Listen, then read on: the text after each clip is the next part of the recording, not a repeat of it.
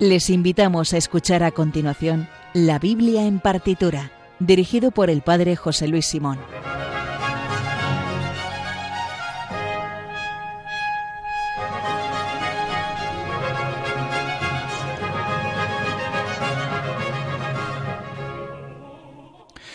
Buenas noches y feliz Navidad. Eh, en medio de las fiestas tan estupendas que es la Navidad, vamos de nuevo con nuestro programa La Biblia en partitura.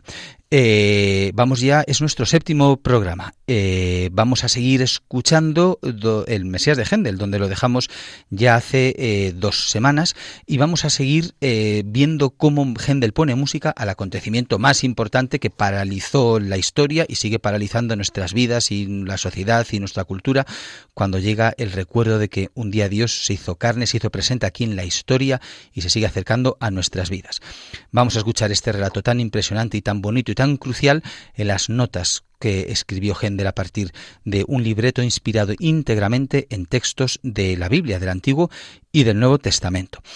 De nuevo nos acompaña el padre Gonzalo Barbez. Buenas noches y feliz Navidad, padre Gonzalo Barbez. Buenas noches, padre José Luis. El padre Gonzalo Barbez viene, ha venido con una zambomba y una botella de champán dispuestos a que mientras que escuchamos música, estar cantando y pues no sabemos cómo va a quedar la cosa, pero... nos hemos afinado un poco respecto a la vez anterior. Nos hemos afinado muchísimo ya, sobre todo la zambomba que nos ha dado el tono ese en sol mayor, que es el tono fundamental, pues lo tenemos ya pillado, así que... Completamente. Va a estar mucho mejor. Después vamos con la pandereta, que también es una cosa muy barroca y muy propia del Mesías para dar un tono así más festivo a la cosa.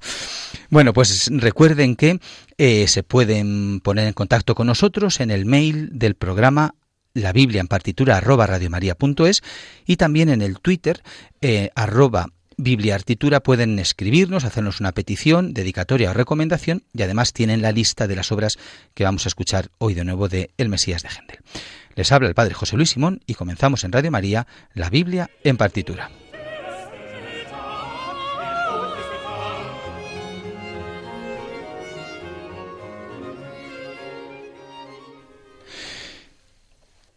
Y vamos a ello. Eh, como decía, eh, eh, vamos a continuar con escuchando el, Mesías de Händel. Bueno, en, hace dos semanas estuvimos dando algunas pistas, algunos datos sobre Händel para situar al personaje en su contexto, explicamos un poco el sentido de los oratorios y demás, pero hablamos realmente poco del origen de, del Mesías, de cuándo se compuso y demás. Bueno, pues el Mesías, que tiene el número de catálogo 56 en la obra de Händel, que es, es identificada por las iniciales HW V. Es un oratorio escrito originalmente en inglés eh, en el año 1741. Eh, como sabemos, el texto es una recopilación de citas bíblicas recopilado por Charles Jennens de a partir de las traducciones bíblicas más populares y oficiales que había de la Biblia en el anglicanismo de Inglaterra en el siglo XVIII. El estreno no fue en Londres, que mm, podríamos pensar, dado que Händel vivía entonces allí, sino que fue estrenado en Dublín, en concreto el 13 de abril de 1742. Eh, eh, a los poquitos meses después de ser compuesto por Händel. Eh, un año después se estrenó en Londres y sorprendentemente, aunque ahora se ha convertido en una de las obras corales más famosas y más populares y más interpretadas en la música occidental, en Londres no fue recibido demasiado bien. Händel es verdad que se había hecho muy famoso en Inglaterra por entonces, donde había viajado en 1710 y se había sentado definitivamente en 1712, gracias a las composiciones de ópera italiana. Él, de Alemania, antes de llegar a Londres, había viajado por Italia y había conocido el género italiano de la ópera y él fue el que lo popularizó más en, en Londres.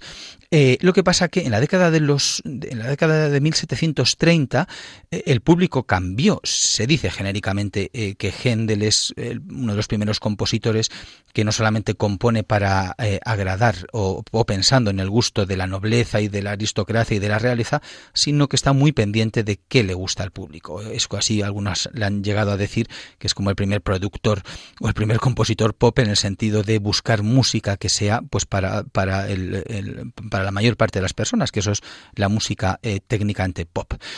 Eh, y, entonces el, el, Mesías es, es el sexto oratorio que hace ya cambiando, es decir, él, él, va cambiando, deja de escribir eh, eh, las óperas, además por lo que decíamos en el hace dos semanas, también por el, un factor económico de que era mucho más barato interpretar los oratorios, no hacía falta escenografía, no hacía falta vestuario y demás, y em, em, empieza a producir este tipo de em, obra musicalmente parecida a la ópera, pero basada en textos bíblicos. En concreto, eh, eh, em, esta obra del Mesías para, para componerla se inspira en, tiene un punto de como vimos la, hace dos semanas de la música eh, de las pasiones de las cantatas clásicas alemanas de, de, Bach por ejemplo em, tiene como particularidad también este oratorio respecto a otros de Händel que aunque su es verdad que aunque su estructura se asemeja a la ópera en esa concatenación de oratorios arias y coros que a ojos ciegas podríamos pensar que se trata de una ópera barroca más. Sin embargo, este en concreto no tiene eh, ese, eh, ese recitado, esa persona que va como en los recitados va narrando toda la obra, como puede ser en la famosa, por ejemplo, Pasión según San, San Mateo de Bach, eh, haciendo, digamos, de evangelista o de narrador, sino que es simplemente es una concatenación de textos que van uno tras de otro, que tiene una conexión interior espiritual, que es lo que nos está explicando el padre Gonzalo Barbez, que nos centra y nos presenta la figura de Jesús, pero no em, eh, se, aleja de ese lenguaje directo de una persona que va diciendo, pues entonces ahora tal y pasó, que sería como un relato eh, unido. No es verdad. De hecho, se pueden escuchar de forma independiente los, los textos porque en sí mismos son, digamos, como pequeñas obras completas que no necesariamente tienes que saber, pero qué ha pasado antes o qué eh, ha pasado después. Eh, bueno, como eh, estamos, como vimos también en el, en el primer programa, tiene eh, tres partes. Eh, y vamos a escuchar y vamos a empezar ya escuchando los tres primeros movimientos de lo que sería la tercera escena de la primera parte que lo dejamos a medias. Vamos a escuchar de nuevo, vamos a comenzar ahora también con, con un recitado que al cual le va a seguir un aria y de nuevo un coro. Y para saber qué textos son los que musicaliza Händel, aquí tenemos, que paso lo hemos traído el padre Gonzalo Barbez, que nos lo va a contar ahora. Muchas gracias, padre José Luis. Como veíamos hace dos, semanas, la primera parte de la obra El Mesías trata primero de la preparación y posteriormente de la venida en carne del Salvador. Si en el anterior programa nos adentrábamos en las profecías que preparaban la llegada del Salvador, de la mano del tiempo del Adviento, ahora Händel nos introduce en algunos grandes textos de la Navidad. Comienza con un pasaje del profeta Isaías, continuación precisamente de aquel con que concluíamos el programa anterior, en concreto Isaías capítulo 60, versículos 2 y 3. Las tinieblas cubren la tierra, la oscuridad los pueblos, pero sobre ti amanecerá el Señor, y su gloria se verá sobre ti. Caminarán los pueblos a tu luz, los reyes al resplandor de tu aurora. La luminosidad de la ciudad santa, Jerusalén, a la que se refiere el profeta, aunque sin nombrarla, contrasta con la oscuridad y tinieblas que rodea la tierra y los pueblos. Mediante la imagen de estas tinieblas, el profeta se refiere al estado de ignorancia y error, de desesperanza, de perdición y extravío en el que se encuentran los hombres que no conocen al Dios verdadero pero la luz de Dios y su gloria amanecen sobre Israel, precisamente para que todos los pueblos puedan caminar por el recto camino de la salvación. Los cristianos sabemos que no hay tinieblas ni oscuridad del pecado, del sufrimiento, de la muerte, que nunca puedan ser iluminadas por la luz de la venida de Dios. La liturgia de la Iglesia ve cumplido este pasaje en la adoración de los magos, venidos de Oriente al niño Jesús guiados por la luz de la estrella, aquellos sabios fueron capaces de salir de la oscuridad de su ignorancia para postrarse y adorar al que es la luz de todas las naciones. Este contraste entre luz y oscuridad, entre luz y muerte, es retomado de nuevo en, por otro pasaje escogido también del profeta Isaías, esta vez del capítulo 9, versículos 1 y 5. El pueblo que caminaba en tinieblas vio una luz grande. Habitaba en tierra y sombras de muerte y una luz les brilló. Porque un niño nos ha nacido, un hijo se nos ha dado. Lleva a hombros el principado, y es un hombre maravilla de consejero, Dios fuerte, Padre de eternidad, príncipe de la paz. Aquí de nuevo se habla de una luz grande que brilla sobre un pueblo que camina en tinieblas, a tientas, entre sombras de muerte. Solo que ahora el profeta proclama que esa luz grande vendrá porque un niño nos ha nacido, un hijo se nos ha dado. Esto es lo que estamos celebrando en estos días de Navidad. Este niño, anunciado por Isaías, no es otro que el mismo Jesucristo, el Hijo dado por Dios. Así lo anunció el ángel a los pastores. Hoy os ha nacido un Salvador, el Mesías, el Señor. Los atributos con, los que Isaías describe a este niño divino son una serie de cualidades admirables. Cristo los cumple todos ellos, como dice San Bernardo. Jesucristo es admirable en su nacimiento, consejero en su predicación, Dios en sus obras, fuerte en la pasión, Padre perpetuo en la resurrección y príncipe de la paz en la bienaventuranza eterna. Él es el Salvador, él es el Salvador que tenía que venir al mundo. Y esto lo musicaliza Händel primero con un recitado del bajo, que es un recitado, un recitativo casi como tenebroso, muy, de una forma muy plástica. Händel sitúa en lo que va cantando Isaías 60, las tinieblas cubren la tierra, y, bueno, ya veremos cómo musicalmente parece efectivamente que quiere transmitir esta idea. Después el mismo bajo va a cantar el aria, eh, en la que vemos como el pueblo de Israel que caminaba en la oscuridad ve la luz salvadora, eh, la luz de Dios el Mesías, y acaba con un coro que, ya como que antecede el nacimiento de Jesús y es un bueno estos coros gendelianos maravilloso, fulgurante, optimista, estupendo en la cual parece que bueno pues se canta la, verdaderamente la, gloria de Dios. Un coro por cierto que musicalmente eh, Gendel reaprovechó de otra ópera que había eh, compuesto previamente. Pues vamos ya a escuchar estas, estos tres movimientos.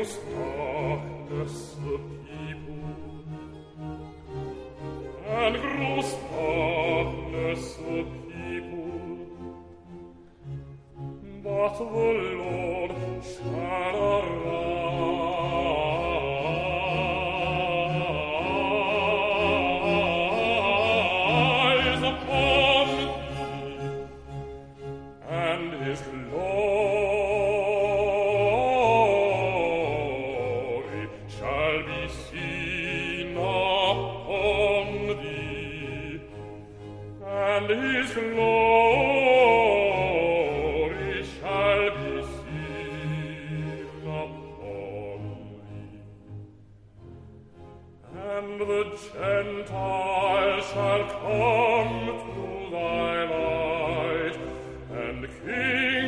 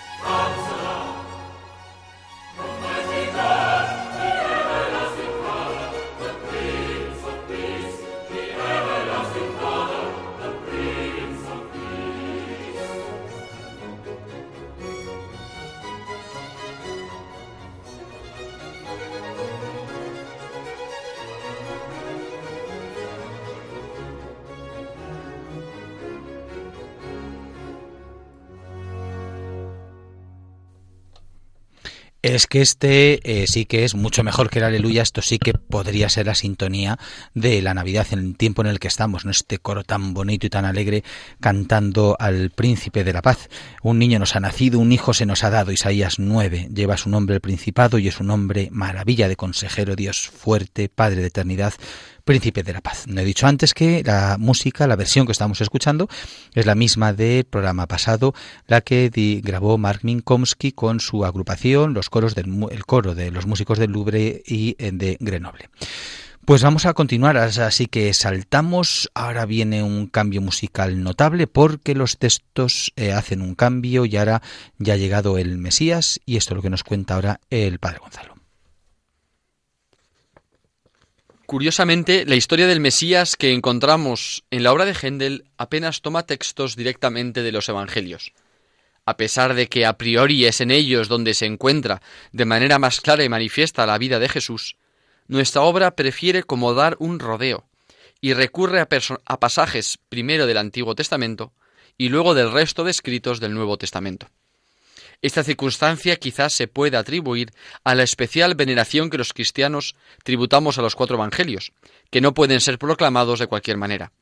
Así sucede, por ejemplo, con la liturgia de la Iglesia, que reserva los textos evangélicos para unos momentos especialmente solemnes. En nuestro caso, sólo en tres ocasiones recurre el Mesías a un texto de los Evangelios, y esta es una de ellas. Así, a la hora de narrar el, nacimiento del Salvador, el Mesías de Händel sí que acude a un pasaje del Evangelio según San Lucas.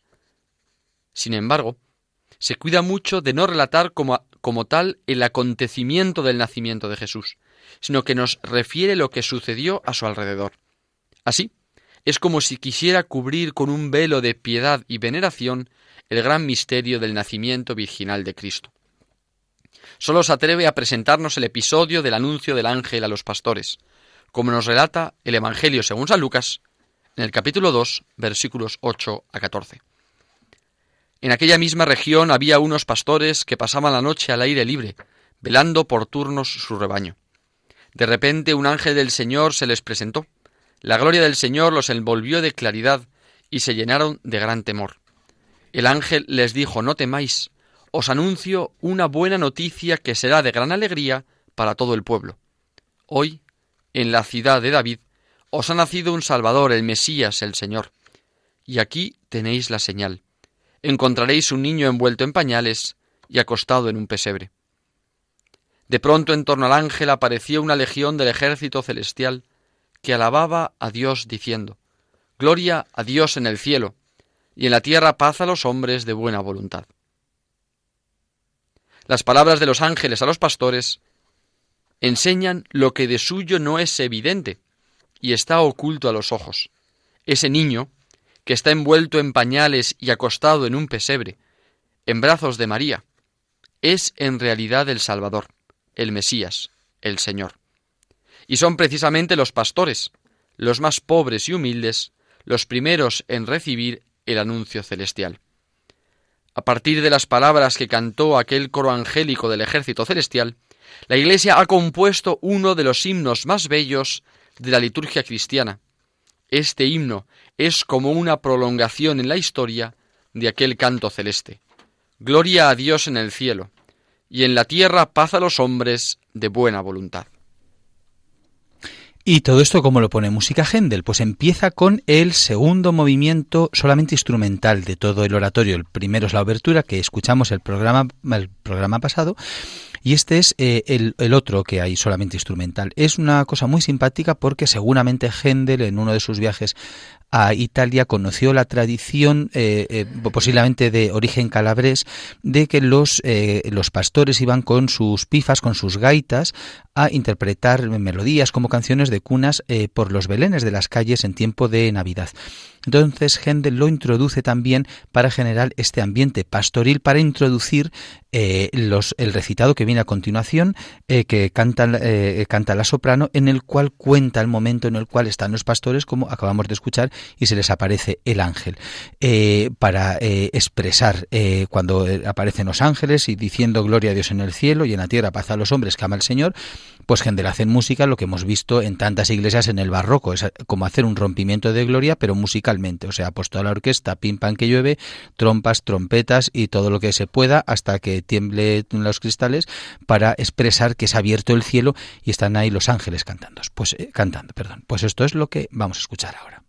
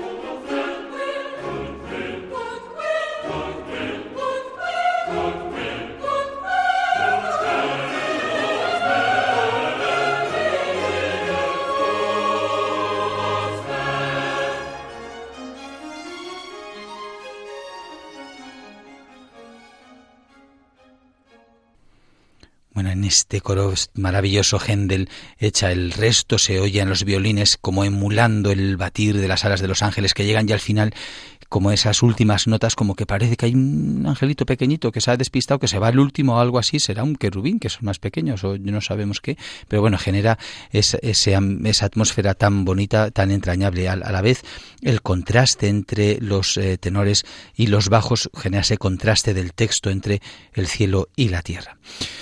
Eh, antes de seguir con los, con los siguientes eh, movimientos, los siguientes cuatro movimientos, eh, algunas anécdotas o datos curiosos del Mesías. Uno de ellos es que fue compuesta, esta primera parte que vamos a acabar ahora de escuchar, que nos ha dado como para dos programas, la compuso Händel en muy poquitos días, en concreto en seis días. Comenzó a trabajar el 26 de agosto, nos consta, y había terminado el 28 de agosto. Del 22 al 28, en esos seis días, hace la primera parte. El 6 de septiembre, muy poquitos días después, acabaría la segunda parte y la tercera parte acabó el 12 de septiembre. Mm, mm, como vemos, en, 22 días eh, había acabado esta obra. Eh, el, libretista Jenens eh, le, pensó que, que, hubiera tardado tan poco era un caso de negligencia descuidada. Es decir, pues este no le gusta el libreto y está haciendo una cosa muy rápida, pero no, no tal. De tal manera que se enfriaron las relaciones entre ellos, entre Jenens y Händel. porque le pedía el, libretista a Händel que hiciera mejoras y el compositor se negaba con obstinación y decía que no, que estaba bien.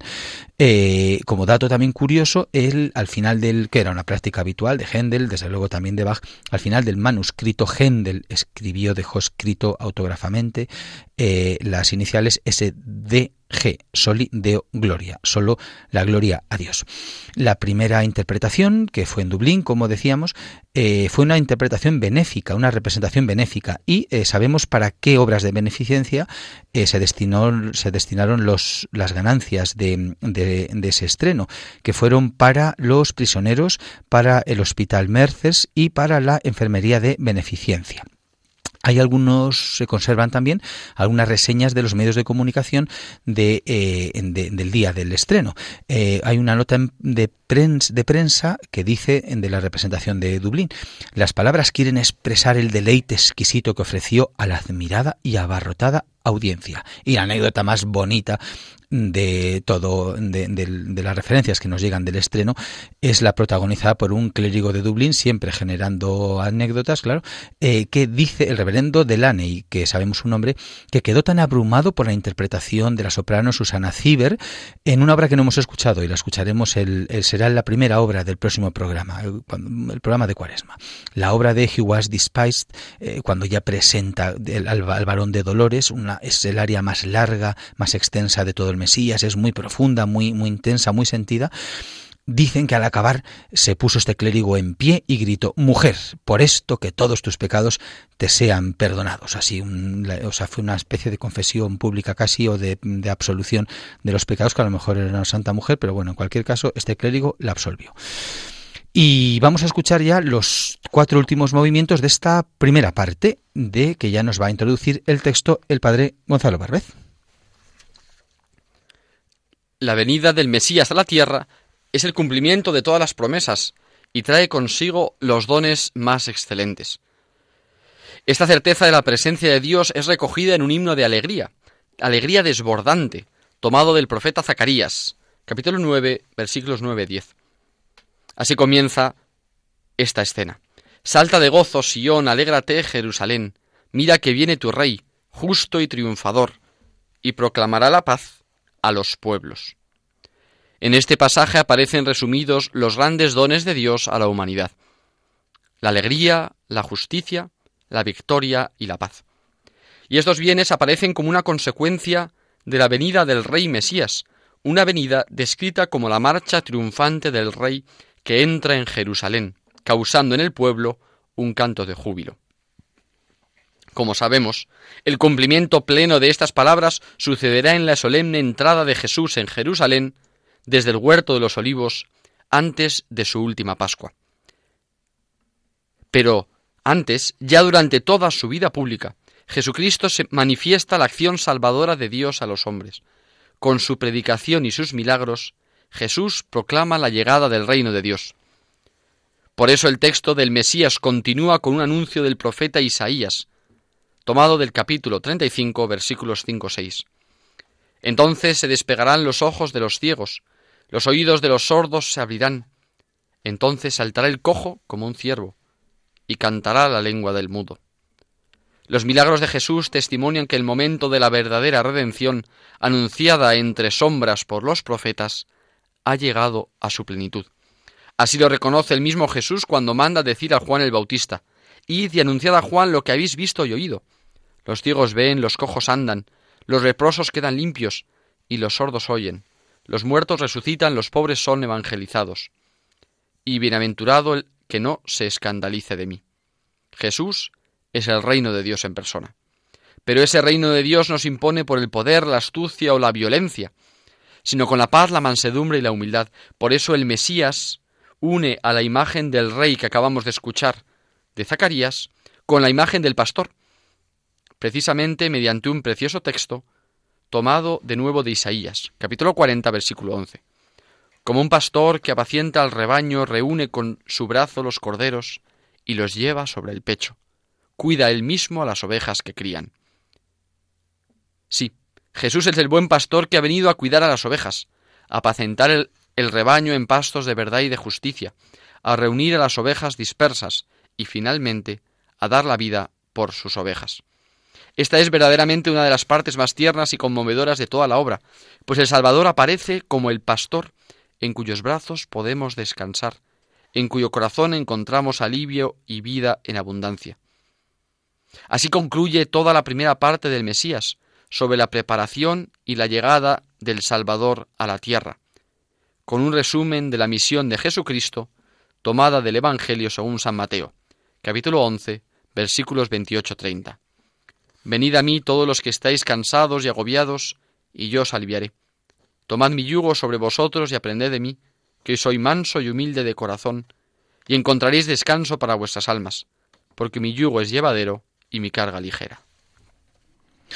Pues la soprano canta el texto de Zacarías, salta de gozo Sion, una, un aria pues muy alegre, muy bonita, en, eh, muy parecida al, al, coro que acabamos de escuchar.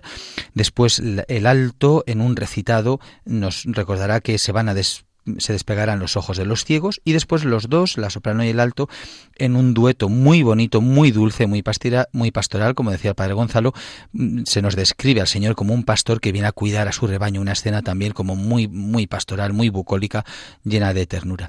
Para acabar con un coro que donde se recuerda que eh, mi yugo es llevadero y mi carga ligera, que como dato curioso eh, como, como hay esa aparente contradicción interminis, interminis de yugo llevadero, carga ligera, bueno, pues juega Händel musicalmente con ello, con eh, eh, poniendo la nota más alta en, en, la palabra carga. Cuando dice Barden, es el si bemol, que es la nota más alta de toda la partitura, para significar que efectivamente lo que pone la carga que pondría Cristo encima, pues sería la carga también que nos lleva al cielo. Vamos a escuchar estos últimos cuatro movimientos de la primera parte del Mesías.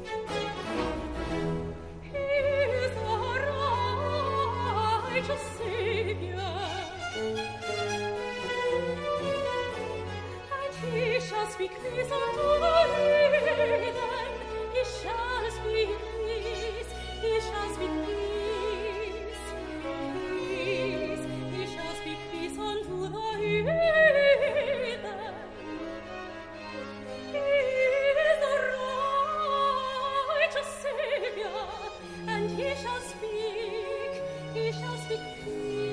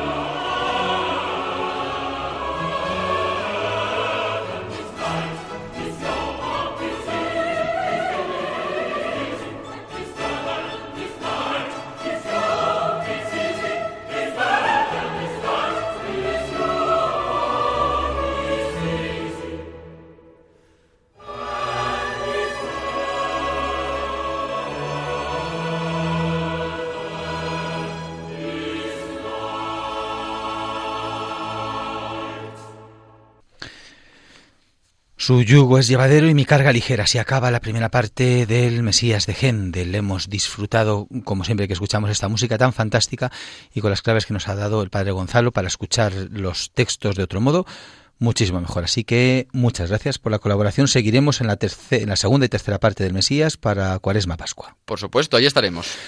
Como nos quedan unos minutos, vamos a escuchar ahora otra obrita de Händel muy breve. Es una, una parte de una de sus antífonas chandos que eh, a partir de 1717 Händel compuso cuando se, se, convirtió en el compositor de la casa Canons en Middlesex eh, compuso varias antífonas que bueno se consideran un poco el precedente en el cual él desarrolló después el resto de sus coros religiosos.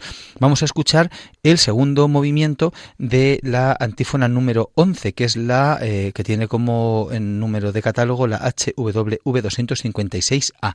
Y el segundo movimiento está tomado del Salmo 68-67, que es el versículo Se levanta Dios y se dispersan sus enemigos, huyen de su presencia los que lo odian. Pues esto en la música de Händel suena así.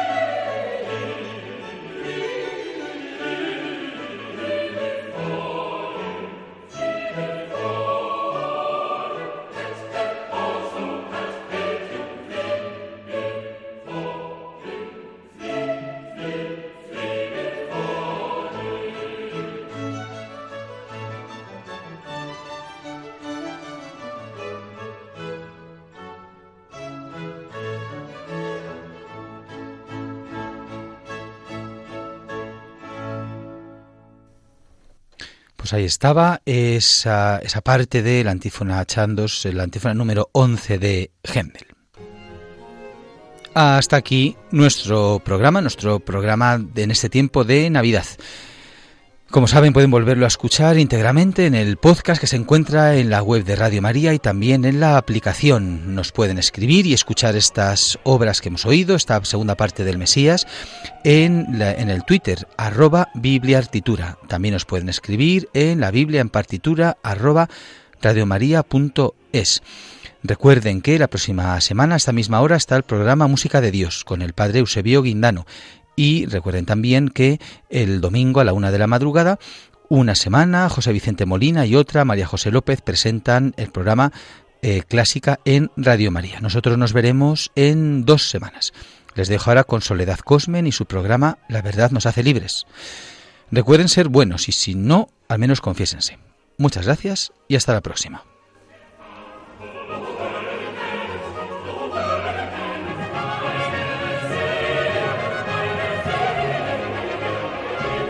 Han escuchado en Radio María La Biblia en partitura, dirigido por el Padre José Luis Simón.